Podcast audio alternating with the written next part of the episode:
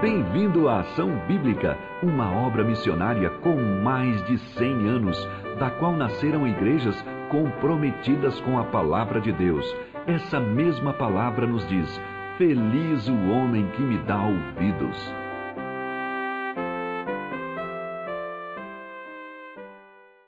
Bom dia, bom dia, meus queridos. Que seja nesse espírito que a gente continue este culto de exaltação ao nosso Deus, de louvor ao único que é digno de toda honra, toda glória, e que haja esse espírito no teu coração até o final deste culto e continue, mesmo depois do culto, que a tua vida, que a minha vida seja uma vida que louve a, ao Pai.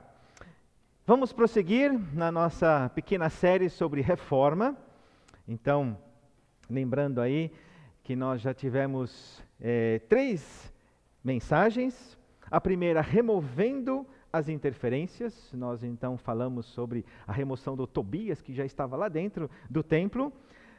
Retomando a obra, você se lembra, os levitas tinham deixado o templo, o povo de Israel tinha deixado de contribuir com os dízimos, então eles não tinham mais sustento. E o terceiro estudo, mensagem, restabelecendo Deus em primeiro lugar. Nós abordamos o quarto mandamento, guardando o sábado, e como é esta prática nos nossos dias. E hoje nós vamos falar de uma reforma que não pode ter mistura, sem mistura. Ou então, como você está vendo aí, vivendo sem mistura. Nós não podemos, na nossa vida cristã viver com mistura. Então, para isso, vamos ler Neemias 13, a partir do versículo 23. Você vai poder acompanhar mais uma vez aí na telinha.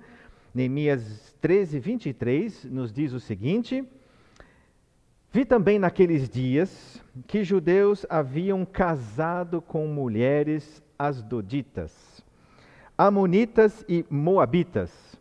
Seus filhos falavam meio asdodita e não sabiam falar judaico, mas a língua de seu respectivo povo. Contendi com eles e os amaldiçoei e espanquei alguns deles. E lhes arranquei os cabelos e os conjurei por Deus, dizendo: Não dareis mais vossas filhas a seus filhos, e não tomareis mais suas filhas, nem para vossos filhos, nem para vós mesmos. Não pecou nisso Salomão, rei de Israel?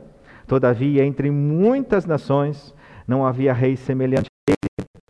E ele era amado do seu Deus, e Deus o constituiu rei sobre todo Israel. Não obstante isso, as mulheres estrangeiras o fizeram cair no pecado. Dar-vos-íamos nós ouvidos para fazermos todo este grande mal, prevaricando contra o nosso Deus, casando com mulheres estrangeiras? um dos filhos de Joiada, filho do sumo sacerdote Eliasibe, era genro de Sambalate, o Oronita, pelo que o afugentei de mim. Lembra-te deles, Deus meu, pois contaminar o sacerdócio, como também a aliança sacerdotal e levítica. O tema principal desse trecho que nós acabamos de ler é sobre casamentos mistos. Vamos definir o que, que nós estamos falando quando dizemos casamentos mistos. É, é quando um homem incrédulo se relaciona, casa com uma mulher do Senhor. Ou quando uma mulher que não conhece ao Senhor Jesus, que não teme, casa com um homem que é temente a Deus, que o segue. Neemias, ele, ele não mede esforços para corrigir e para mudar essa realidade lá no povo de Israel, que tinha se misturado com outros povos, estabelecendo eh, casamentos com outras eh, pessoas, enfim, mulheres e homens. E no, o texto nos fala que eles tinham eh, se casado com as Doditas, que fica lá ao norte da faixa de Gaza, as Dod, né, ou ao sul de Jope, e com a, Moabitas e com Amonitas, que essas duas regiões ficam ao leste do território de Israel. Então, eles tinham, os judeus ali, tinham se misturado e tinham estabelecido casamentos com essas mulheres desses outros povos. Qual que é o problema dessa mistura? Qual que é o, casa, qual que é o problema de um casamento misto, como nós acabamos de explicar? Então nós vamos ter que recorrer à lei que foi dada por Deus em Êxodo 34, que você pode acompanhar. Depois nós vamos ver um outro texto e você mesmo, olhando para esses dois textos, você vai, você vai descobrir qual é o problema. Então, Êxodo 34, abstente de fazer, e olha que essa, esse trecho aqui foi é, logo no início, quando Deus está dando as leis para o seu povo. Na verdade, aqui, as segundas tábuas, né, que foram escritas, olha só que determina: abstente de fazer aliança com os moradores da terra, para onde vais, para que te não sejam por cilada. Mas derribareis os seus altares, porque não adorarás outro Deus para que não faças aliança com os moradores da terra, não suceda que, em se prostituindo eles com os deuses e lhes sacrificando, alguém te convide e tomes mulheres das suas filhas para os teus filhos, e suas filhas prostituindo-se com os seus deuses. Façam que também os teus filhos se prostituam com seus deuses.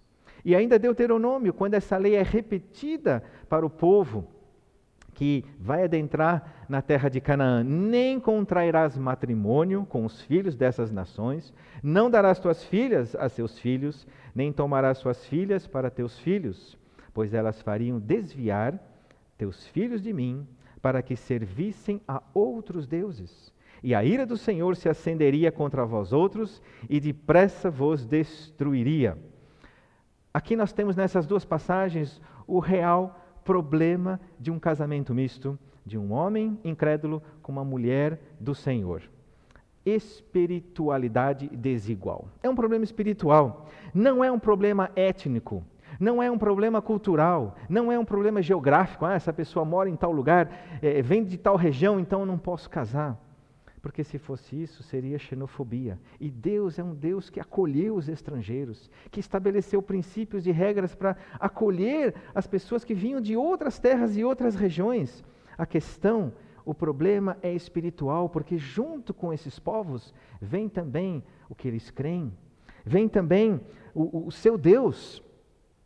Portanto, um relacionamento misto e a idolatria estão intimamente ligados. É nessa perspectiva que a palavra de Deus nos traz essa instrução. A pergunta que deve ser feita é: quando isso acontece, qual Deus que será adorado nesta casa? Qual Deus que será seguido por esta família? Que Deus será obedecido? Porque com esse Deus que está ali naquela casa, vem junto que os princípios, os valores, toda forma de pensar sobre a vida e sobre qualquer assunto, os princípios, as preferências, porque o Deus seguido determina o que eu adoro. O Deus que eu escolhi vai determinar os valores das coisas, o valor do dinheiro, o valor da família, o valor da beleza, o valor do tempo, a moral, o valor da palavra de Deus. Por isso que é tão sério e tão importante a gente ouvir o que a palavra de Deus nos diz a respeito, porque um casamento misto está ligado à espiritualidade. E o versículo 23 nos fala que Neemias, ele viu, ele percebeu, não só porque tinha uma pessoa com uma característica de uma outra região, mas ele, a gente vê quando um, um, casal não está seguindo o mesmo Deus, não segue os mesmos princípios e valores e, e padrões. Então isso era visível para Neemias, como é visível até hoje. Os comportamentos são diferentes, os pensamentos são diferentes, as prioridades, as ações mudam completamente. O crente vai estar pensando e vai obedecer e seguir os padrões do céu. O incrédulo vai seguir os padrões da terra. O crente vai amar a sua esposa como Cristo amou a igreja. Ele vai amar sua esposa se dando por ela, cuidando, alimentando, sendo fiel a ela. Mas o incrédulo não vai ter esse padrão. Assim como uma mulher cristã, ela vai se submeter ao marido, porque são valores desse Deus eterno que ela segue. Ela vai ser auxiliadora, ela vai ser fiel. O que não é garantido com uma pessoa que não segue o mesmo Deus de Israel, o mesmo Deus da Bíblia.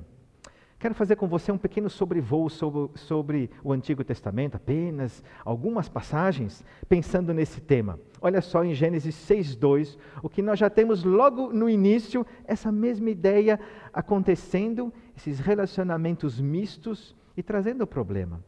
Vendo os filhos de Deus, que as filhas dos homens eram formosas, tomaram para si mulheres, as que entre todas mais lhes agradaram. Percebeu? Nós temos nesse versículo filhos de Deus e filhos dos homens. E aí é um texto que já deu muito é, muito que falar, tem talvez algumas, alguns pensamentos diferentes, mas quando eu olho para Gênesis 4, versículo 26, que diz assim: A Sete nasceu-lhe também um filho, ao qual pôs o nome de Enos. Daí se começou a invocar o nome do Senhor.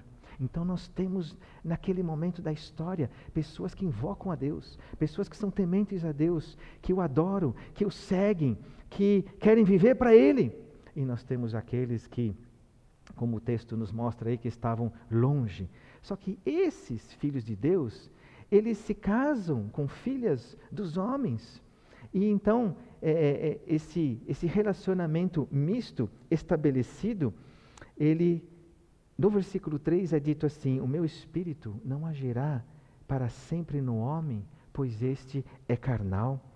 Então nós temos desde o início já essa, esse, essa inclinação, por isso cuidado, esses homens de Deus se casando com as filhas dos homens. E aí a questão espiritual é completamente diferente. Pense comigo em Gênesis 24, um capítulo lindo, que nos conta a busca de uma esposa para Isaac. Então você tem ali um servo de Abraão, Eliezer, que ele sai com a recomendação de Abraão: olha, vai na minha terra, vai lá na minha parentela e vai buscar uma esposa para o meu filho Isaac. Mas olha, você não vai pegar esposa para o meu filho dentre as mulheres aqui de Canaã. Não quero que seja uma mulher cananeia, vai lá na minha terra e vai buscar. Abraão já tinha essa preocupação de que não houvesse mistura, de que fosse alguém que fosse ali da parentela da família dele. E lógico, alguém vai dizer, mas Abraão não saiu de Ur dos Caldeus, um lugar completamente idólatra, completamente fora e longe dos caminhos de Deus? Então acompanha comigo, veja que lindo, que lindo pensamento e ação de Abraão está por trás disso. O servo chega lá e Rebeca, ela aceita ser esposa de Isaac, que ela nem conhece. Só que primeiro, é, nessa atitude, ela está demonstrando uma submissão a Deus e o projeto que Deus tinha para Abraão, para Isaac e para uma descendência que viria ela aceita uma terra que ela não conhece. Ela é convidada para ir numa região que ela não sabe, nunca foi. Fazer parte de um povo chamado povo de Deus, o que vai se tornar um povo de Deus. Então, acompanha comigo o que está por trás disso. A partir de Abraão, o conceito de fé é determinado por alguém que sai da sua terra e vai para uma terra que ele não conhece. O servo Eliezer, ele é como um pastor, ou como um pregador de hoje, que chega nessa região e diz: Vocês aí, vocês estão perdidos? Eu tenho um Senhor, o meu Senhor, ele é riquíssimo, ele é dono de, de tudo. E ele tem um único filho, que é herdeiro também de todas as coisas. E ele nunca casou. Você gostaria de ser a sua esposa? Rebeca é conquistada quando ela ouve: Eu tenho um Senhor que você não conhece, que está numa terra que você ainda não sabe, ele tem um filho. Eu vou te dar algumas amostras de quanto ele é rico. E Eliezer tira aquelas joias, aquelas riquezas todas, e ela fica, uau! E a família toda fica impressionada. E ela percebe a riqueza, o poder e percebe uma, uma verdade nessa mensagem e ela se entrega e ela, ela diz: Eu quero casar, eu quero casar com, com esse moço que vocês estão falando. Quando ela diz eu quero, ela está dizendo eu creio. Quando ela diz eu topo sair daqui e ir para lá, ela está fazendo que nem Abraão. A convite de Deus, sai da tua terra, da tua parentela e vai para a terra que eu te mostrarei. Rebeca está sem conhecer Abraão, sem conhecer Isaac, sem conhecer a terra, mas ela está conhecendo um, um Senhor, alguma mensagem que é dita para ela, e ela fala: É isso que eu quero. Eu quero esse Senhor riquíssimo. Eu quero me casar com, com o filho dele. Percebe que lindo? Que lindo que está por trás disso. É a mesma mensagem que eu quero que você ouça mais uma vez há um Senhor riquíssimo, que é dono de tudo, e ele tem um filho, um único filho, que quer casar com você. Você aceita? Quando eu digo sim, quando eu digo eu quero esse projeto, eu estou dizendo eu quero me casar com Deus em primeiro lugar. É isso que Jesus veio fazer aqui, vindo à terra.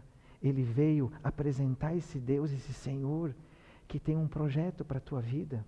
E Ele ali na cruz, Ele morre pelos teus pecados. E o que Ele espera é que você creia e queira casar com Ele. Vocês estão entendendo a linguagem? O Novo Testamento nos fala de um relacionamento de um noivo com uma noiva, mas rumando para o casamento e rumando para Canaã, que é o céu, que é a terra prometida. Então Rebeca, tirada daquele meio idólatra, mas quando ela diz, eu quero esse Deus de Israel, eu quero esse Deus de Abraão, eu quero me casar com Isaac, eu quero ir para lá, sem conhecer, ela primeiro está se casando com Deus e está dizendo, é esse Deus que eu quero. E a pergunta que eu faço, você já casou com esse único filho, que é herdeiro de todas as coisas? Você já creu? Você já entregou? Rebeca se entrega, ela vai assim, é, é, de olhos fechados. Isso é fé, isso é fé. Por isso que essa Rebeca, então, ela é antes preparada para quando se juntar com Isaac. Os dois rumem para a terra prometida. Porque essa vida aqui nem sempre é fácil, tem provações, tem privações, tem sofrimento. Imagina você com alguém do seu lado que não pode dividir esses sofrimentos, que não pode orar a Deus, que não pode buscar na palavra. Um estará indo para o céu, o outro estará indo para o inferno. Isso é um casamento misto. Isso compromete a nossa caminhada, o nosso andar com o Senhor. Imagine um filho.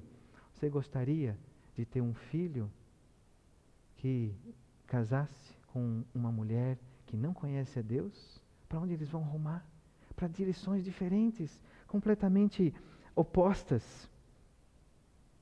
E a sua filha? O que, você deseja da sua filha? Que ela encontre um homem de Deus? Que ambos possam andar em direção à terra prometida? sem mistura, vivendo sem mistura no casamento. Olha uma outra história linda de Ruth, que até nós temos começado aí algumas mensagens com o Lucas. Você se lembra de Orfa e de Ruth, as duas noras de Noemi. Você lembra que Noemi, Elimeleque, o seu marido, seus dois filhos saíram de Belém, foram até Moabe, e lá os dois filhos se casam com moabitas, casamento misto estrangeiras. E acontece que lá, o marido de Noemi, esses dois filhos, eles morrem. E fica apenas Noemi, Orfa e Ruth. E chegou o tempo que Noemi tem boas notícias lá de Belém e fala assim: Eu vou voltar para minha terra. E as duas noras, então, é, de alguma forma aí acompanham, mas Noemi diz para elas: Ide, voltai, cada uma à casa de sua mãe, e o Senhor use convosco de benevolência. Ainda elas quiseram insistir um pouquinho, ir com Noemi. E Noemi diz: Voltai, minhas filhas, voltai lá para Moabe, fiquem lá, eu vou só. Por que, que vocês vão comigo?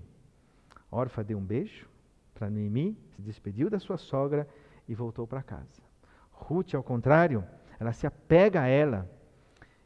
E Noemi diz a Ruth: preste atenção, eis que a tua cunhada voltou ao seu povo e aos seus deuses também tu volta. Porém, Ruth diz aquele, aquelas palavras lindíssimas. Presta atenção de novo. Ruth diz: Onde quer que fores, irei eu. Onde quer que pousares, ali pousarei eu. O teu povo é o meu povo, o teu Deus é o meu Deus. Onde quer que morreres, morrerei eu, e aí serei sepultada. Orfa voltou para os seus deuses. Mas Ruth está dizendo: Eu quero ir na direção desse Deus. Ela nem conhecia ainda a terra, mas ela crê pela fé e ela abraça esse Deus de Noemi. Ela abraça o povo de Noemi e fala: Eu quero ir lá. Percebe que é a mesma atitude de Abraão quando sai de Ur dos Caldeus? A mesma atitude de Rebeca? Essa estrangeira Ruth faz a mesma coisa. É, eu, eu não me preocupo mais com o marido. O meu redentor vai ser o meu marido. O, o, Deus de Israel vai ser o meu redentor, vai ser o meu marido, vai ser o meu companheiro, vai ser aquele com quem eu quero andar e caminhar e viver aqui nesta vida.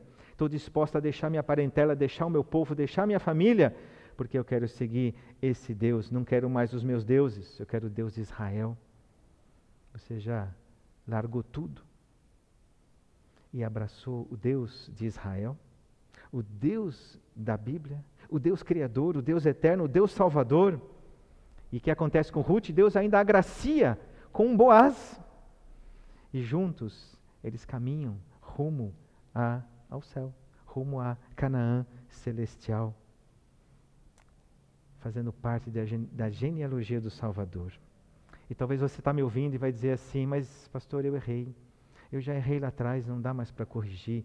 Então, a palavra de Deus diz: arrependa-se do teu pecado, de ter casado com um incrédulo ou com uma incrédula. Reconheça essa mistura como tendo sido pecado e viva fiel a Deus com o seu cônjuge, seguindo as instruções da palavra de Deus para situações como estas.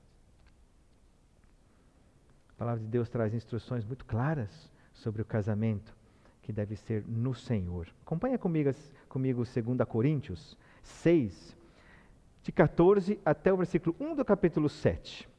Não vos ponhais em julgo desigual com os incrédulos Porquanto, que sociedade pode haver entre a justiça e a iniquidade? Ou que comunhão da luz com as trevas? Que harmonia entre Cristo e o maligno? Ou que união do crente com o incrédulo? Que ligação há entre o santuário de Deus e os ídolos? Porque nós somos santuário do Deus vivente. Como ele próprio disse: Habitarei e andarei entre eles. Serei o seu Deus e eles serão o meu povo. Por isso, retirai-vos do meio deles Separai-vos, diz o Senhor. Não toqueis em coisas impuras, e eu vos receberei. Serei vosso Pai, e vós sereis para mim filhos e filhas, diz o Senhor Todo-Poderoso. Tendo, pois, ó amados, tais promessas, purifiquemo-nos de toda impureza, tanto da carne como do espírito, aperfeiçoando a nossa santidade no temor de Deus. Olha só, e o que vai ser colocado aí na sua tela. Não coloqueis, não vos coloqueis em julgo desigual com os incrédulos. E perceba qual que é o, o problema. Não há associação entre justiça e iniquidade. Não há comunhão da luz com as trevas. Não há harmonia entre Cristo e o maligno. Não há união do crente com o incrédulo. Não há ligação entre o santuário de Deus e os ídolos. Percebe quantas vezes associação, comunhão, harmonia, união, ligação, que é o que Deus quer. Mas quando essas duas pessoas não estão em sintonia, há um problema e aí a Bíblia diz não há, não há comunhão. Por isso retirai-vos, separai-vos, purifiquemo-nos de toda impureza, como da carne, como do espírito, aperfeiçoando a santidade no temor de Deus. Quando cada um, um homem, uma mulher, aceitam o jugo de Jesus, você se lembra do convite de Jesus? Vinde a mim, todos que estáis cansados e sobrecarregados, e eu vos aliviarei. Tomai sobre vós o meu jugo quando um homem, quando uma mulher já aceitou esse jugo de Jesus, caminha com Jesus, os dois juntos vão caminhar na mesma direção e vão andar juntos, juntinhos, para a glória de Deus. Quero dar um aviso. para aqueles que ainda não entraram no casamento, que ainda estão procurando um marido, uma esposa. Não escolha pela beleza, ela passa. Não escolha pelo dinheiro. Vem uma crise, o dinheiro também vai embora. Não escolha porque a pessoa frequenta a igreja. Escolha porque a pessoa já se casou com Jesus, já creu nesse, nesse Senhor que tem um único filho e já se entregou a esse único filho e tem dado provas disso. O segundo argumento que Neemias nos oferece aqui em Neemias 13, que é no versículo 24, além então desse problema de espiritualidade, de desigualdade na espiritualidade, também o versículo 24 nos fala dos filhos. Seus filhos falavam meio asdodita e não sabiam falar judaico. Ou então falavam a língua da mãe, enfim, da onde ela tinha vindo. Então, o segundo problema é a tensão na criação dos filhos. Filhos afastando-se da Torá afastando-se da lei de Deus, filhos se distanciando da palavra de Deus. Eles não sabiam falar judaico, sabe qual é o problema? Eles não entendiam a lei de Deus. Quando era lida, não fazia sentido, não estou entendendo, e por causa disso também não a seguiam, não a obedeciam. Então percebe que cria nos filhos também um distanciamento, um afastamento, a mistura entrando na família, criando um afastamento do Deus vivo, criando filhos híbridos, vamos chamar assim, filhos das trevas e filhos da luz. Da luz, não suficientemente vivendo na luz, para que de fato sejam só para Deus. Filhos das trevas também é, não vivendo 100% na, na perversidade ou no mal. Só que aí tem um problemão, porque a Bíblia diz que esses que têm um pouquinho da luz e um pouquinho das trevas, eles estão num estado de mornidão, a ponto de serem vomitados da boca de Deus. É muito sério quando eu sigo um pouquinho da luz e, e, e pouco das trevas, porque esse meio, esse, esse caminho do meio é mornidão e Deus não, não se agrada. Viva 100% fielmente a Deus, a palavra de Deus. Percebe o problema no casamento, depois nos filhos, na família? E Neemias, então, ele vê tudo isso e toma uma medida radical. Se eu fizesse alguma coisa parecida hoje mesmo, eu seria demitido. Ele, ele contende com esses, essa liderança. Ele chega a arrancar os cabelos deles, ou talvez a barba. Ele espanca alguns. Aqui é, é um texto é, duro nesse sentido, mas Neemias ele praticamente assume uma posição de um magistrado civil, talvez até com um pouco de poder de polícia. Cabia naquela época, eh, sendo assim, tão zeloso pela palavra de Deus, que diz: Isso não pode ficar assim, isso, isso não pode continuar. E os fez jurar para que, olha, não façam mais isso, não entreguem mais suas filhas aos, aos filhos de outros povos, ou não vão tomar filhas de lá para os seus filhos. E então Neemias, ele, ele, ele resolve, é mais uma reforma que ele faz ali junto ao povo, com o amor de Deus, sem dúvida, mesmo que de forma é, é, rude, intensa. E na sequência o texto nos fala do exemplo de Salomão. Olha só, presta atenção no exemplo de Salomão, que foi um mau exemplo, não havia rei semelhante a ele. Ele era amado de Deus. E Deus o constituiu sobre todo Israel. Não obstante, as mulheres estrangeiras o fizeram cair no pecado. Eu queria que você acompanhasse comigo esse texto de 1 Reis. Preste atenção o que ficou na Bíblia a respeito de Salomão, o que ele fez.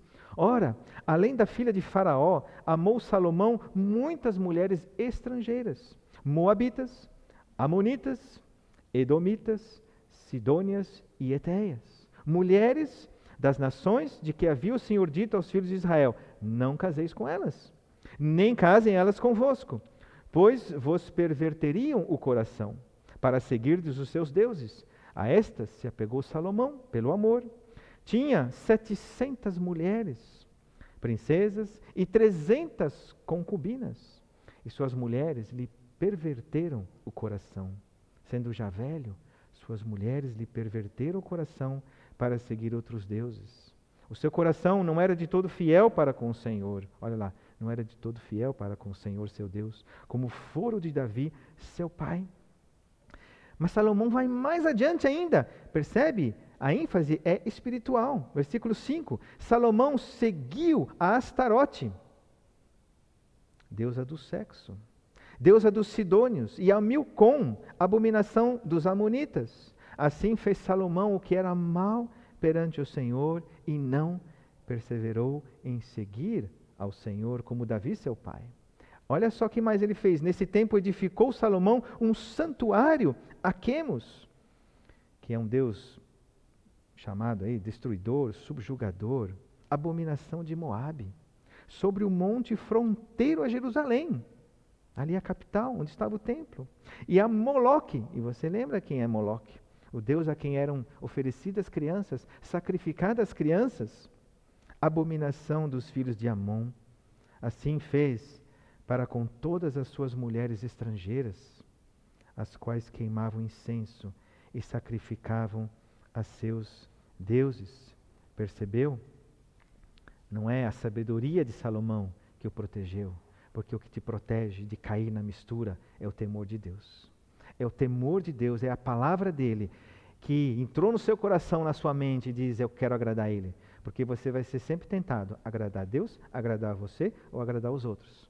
E o cristão ele agrada a Deus em primeiro lugar. Mas quem não tem Deus vai agradar a si próprio, a algum outro. Naqueles tempos, a, a glória de um homem era a quantidade de mulheres, era o tamanho do seu harém. Somente os pobres tinham apenas uma esposa. E quando entraram essas mulheres, trouxeram também a sua idolatria, o seu Deus, que foi seguido por Salomão.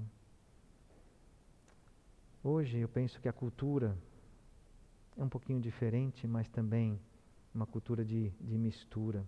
A glória de um homem hoje, se eu não estou enganado, a glória até também de uma mulher é experimentar o máximo possível de parceiros e parceiras muito triste, porque isso é um distanciamento terrível do projeto de Deus e da santidade que Ele quer no casamento. Malaquias, que é contemporâneo de Neemias, também tem lá no seu livro a mesma exortação, e ele diz que vocês, com essa atitude, vocês profanaram, profanaram o santuário do Senhor, trataram com irreverência, indo no templo e levando alguém que adora um outro Deus é um desrespeito à santidade de Deus. E Malaquias diz: isso é profanação. Você se lembra de Balaão também. Balaão também, ele não conseguiu amaldiçoar o povo de Israel, mas ele deu um conselho. Olha, Balaque, como está difícil, Deus não está permitindo que eu amaldiçoe. Faz assim, ó, se junta lá com, com, as, com o, povo de, o povo judeu, dá suas mulheres bonitas lá para eles, e essa mistura aí vai fazer o povo ser destruído por Deus. Eles vão, eles vão desvirtuar, vão, vão caminhar na direção oposta. Isso vai ser uma maldição para eles. A estratégia de Satanás é perfeita. É perfeita. Mistura aí, apresenta mulheres, homens e, e, e se mistura. Se misturem. Porque com isso está comprometendo a, a santidade de Deus. Está misturando e com essa mistura, então, vão entrar outros deuses, outros valores, princípios e, e caminhos diferentes. E por isso, aqui no versículo aqui que nós temos no 27, Neemias chama de um grande mal que está acontecendo. Quando o povo deixou de guardar o sábado, era um mal. Mas aqui tem um, um adjetivo aqui, um advérbio, grande mal, um grande mal. É um grande mal que o povo está fazendo porque é uma forma de infidelidade, é uma forma de traição a Deus, o único Deus que quer ser adorado exclusivamente. Então, com isso, é uma traição. Aos olhos do mundo, aos olhos da nossa cultura, isso é um absurdo. Não permitir essa mistura. Mas sabe por quê? Simplesmente porque eles não conhecem Deus. Ainda não conhecem esse Senhor riquíssimo que tem um único Filho, Jesus Cristo, que ama demais. Ele quer apenas que a gente creia nele e que se entregue a ele, simplesmente porque não conhece, mas para você e eu que nós conhecemos, sabemos como faz sentido tudo isso, como faz sentido. E Neemias diz: vocês fazendo dessa forma, se misturando, vocês estão prevaricando. Vocês estão sendo infiéis a Deus, vocês estão transgredindo, vocês estão se rebelando, vocês estão se é, violando a obediência devida a Deus. E Neemias, ele sai limpando ali a liderança que já tinha se corrompido dessa forma. Um neto do sacerdote, do sumo sacerdote Eliasibe, já tinha se aparentado com Sambalate. E você vai lembrar na história aí de Neemias, Sambalate e Tobias eram inimigos do povo eh, de Deus. Foram eles que se opuseram às obras que Deus queria fazer ali na, em Jerusalém, em Judá. E eles então adoravam outros deuses. Eles estão dentro do templo, dentro ali, eh, fazendo parte da liderança. E eh, misturados. E aí então Neemias expulsa e, e faz uma limpa, como ele já tinha feito com Tobias deixou de ser sacerdote, essa pessoa. E olhando para esse texto, eu fiquei pensando, talvez você está ainda buscando um marido ou uma esposa, então tem tempo de obedecer essas instruções. Talvez você seja alguém que pense assim, ah, já não vou mais conseguir.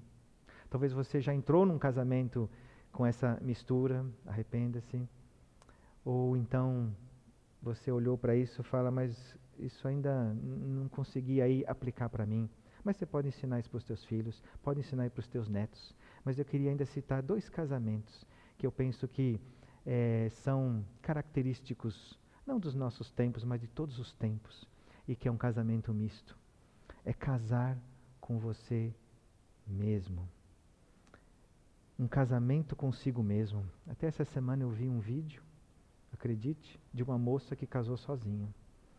E ela fez uma festa, 70 convidados, jantar, vestida de noiva, né? Você pode olhar lá na internet, inusitado, mas ela casou com ela mesma. Claro, eu não estou aqui eh, julgando o coração dela, mas nós temos a mesma tendência de casar com a gente. Meus interesses em primeiro lugar, minhas regras, minhas normas, minhas leis, meus direitos, meus méritos, minha felicidade. Já ouviu esse discurso alguma vez? Com certeza. Estamos mergulhados numa cultura do eu. Do eu em primeiro lugar. Sabe por quê? Simplesmente porque o meu coração é pecaminoso. E dei as costas para Deus e quero viver aquilo que o meu coração dita, o que o meu coração deseja. Mas quando eu encontrei esse Senhor, que eu me casei com o seu filho, o seu único filho, aí a palavra de Deus me fala: agora não são mais os teus direitos, as tuas regras, as tuas leis, agora são as minhas. Porque eu vou te fazer feliz. Você me seguindo, eu vou cuidar dos teus direitos, eu vou te defender. Você não vai estar mais sozinho, sozinha, eu vou estar à frente. E quando eu sigo os princípios de Deus, as suas vontades, os seus juízos, eu tenho um ajudador, eu tenho um protetor, eu tenho um sustentador, eu tenho alguém que zela por mim, que cuida de mim. É contra a nossa natureza pecaminosa, mas esse é o projeto de Deus. Busque-me em primeiro lugar, case comigo, eu vou ser tudo aquilo que você deseja, eu vou ser o supridor, eu vou é, fazer você feliz. Busca Deus em primeiro lugar, o seu reino, a sua justiça, e todas estas coisas serão acrescentadas. Cuidado durante essa semana, não caia na tentação de casar com você e você levantar as tuas vontades, os teus desejos e falar assim: é isso que eu vou seguir. Negue-se a si mesmo. Tome a cruz do Senhor Jesus e siga a Ele, porque tudo que você quer, pensando que satisfazendo você, seguindo você, você vai conseguir, engano. Seguindo Jesus, submetendo-se a Ele, você vai ter aquilo que mais você está procurando. Sabe qual que é o freio para isso? Se encher da palavra de Deus. Porque está no nosso coração e eu preciso dessa palavra que me limpa, que me enche com essa certeza, porque ela vai te dar fé de que todo essa, esse projeto é verdadeiro e ele vai acontecer dia a dia da minha vida. Você precisa gastar tempo com a palavra de Deus. Você precisa se encher deste livro que é a verdade. Senão você vai ser um grande candidato a casar com você mesmo. Mas tem outros também, é um segundo casamento, misto, que é casar com os outros. Concorda com essa imagem? Quantas pessoas estão é, escravas dos outros? Os outros ditam a sua conduta, os outros decidem por você, os outros pautam a tua vida, os outros ditam o teu valor. Você se move em função do que agrada os outros, do que seria uma aprovação dos outros. Eles acabam te dando a identidade. Eles acabam determinando quem você é, te dando algum sentido para a vida. Você pode ser escravo de você. Eu sou o meu próprio Deus, mas você também pode ter os outros como um Deus a quem você quer agradar, a quem você quer seguir. Você não toma nenhuma decisão sem que outros te deem o caminho. Isso também é um casamento perigoso, porque ele é misto, porque quem quer te dar as instruções e te dar a palavra final é Deus. É claro que eu não estou dizendo que você não tem que ouvir os outros e considerar, claro que você está me entendendo, mas quando os outros determinam o meu valor, as minhas ações e são mais importantes do que Deus, então você está aí num casamento misto. Como é que a gente pode concluir tudo isso? A família misturada é a porta mais rápida para a idolatria. Se já aconteceu isso com você, arrependa-se. Arrependa-se. Se ainda está aí a caminho de encontrar um marido, uma esposa, procure alguém que rume na mesma direção, que pela fé caminhe na mesma cidade celestial para Canaã, vivendo os mesmos valores. Case no Senhor carta de Coríntios fala casamento somente no Senhor, onde o homem é do Senhor, a mulher é do Senhor, e os dois então vão viver para o Senhor. Deus quer um lar de adoradores, uma casa onde Deus é colocado em primeiro lugar e onde esse Deus determina o que é vivido, o que é pensado, o que é feito.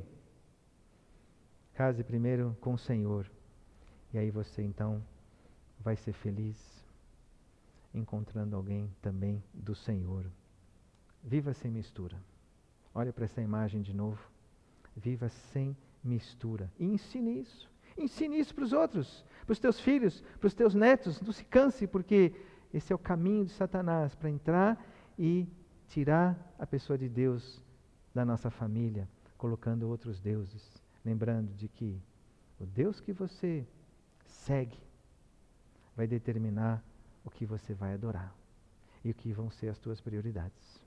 Então que Deus nos guarde, guarde as famílias, você que faz parte aí é, dessa nossa família maior, que a sua família de sangue seja guardada, sem mistura, vivendo única e exclusivamente do Senhor e para o Senhor.